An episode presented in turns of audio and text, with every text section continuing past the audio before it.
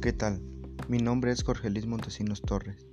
Soy compañero de la Universidad Tecnológica de Izúcar de Matamoros. El día de hoy, 14 de enero del año en curso, presentaré el tema del proceso de la comunicación para la materia de expresión oral y escrita.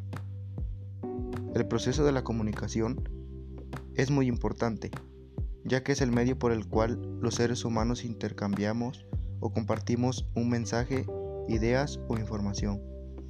Además que con ello aprendemos a compartir un poco de lo que nosotros sabemos. También para entender en algún momento las opiniones de los demás y con ello establecer relaciones.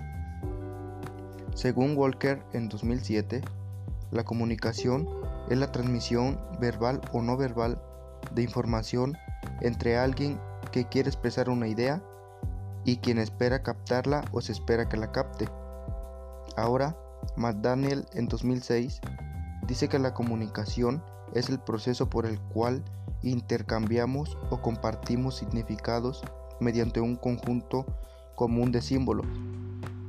Por último, Robbins en 2012 nos brinda la siguiente aportación, donde nos dice que la comunicación es la transferencia y la comprensión de significados. Ahora, el valor de la comunicación sabemos que nos ayuda a intercambiar de forma afectiva pensamientos, ideas y sentimientos con las personas que nos rodean, en un ambiente de cordialidad y buscando el enriquecimiento personal de ambas partes. En tal aspecto personal, la comunicación es un reflejo de nuestra forma de pensar y actuar, y esto determina nuestra forma de comportamiento.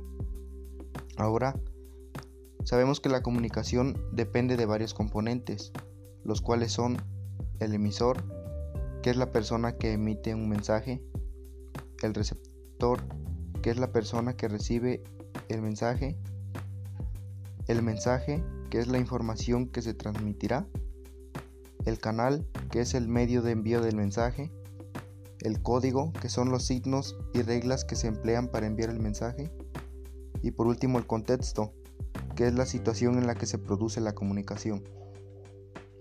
Yo considero que muchas veces la falta de comunicación es por el mal entendimiento y comprensión del mensaje que el emisor envía al receptor, lo que conlleva a que nuestras ideas no cuenten con la eficacia suficiente.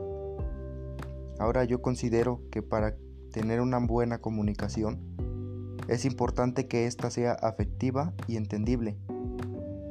Es considerable para ello hablar con claridad y omitir suposiciones, hacer contacto visual, escuchar antes de hablar y no interrumpir para que el mensaje llegue bien a todo receptor. Bueno, esto ha sido todo por el día de hoy. Muchas gracias. Hasta luego.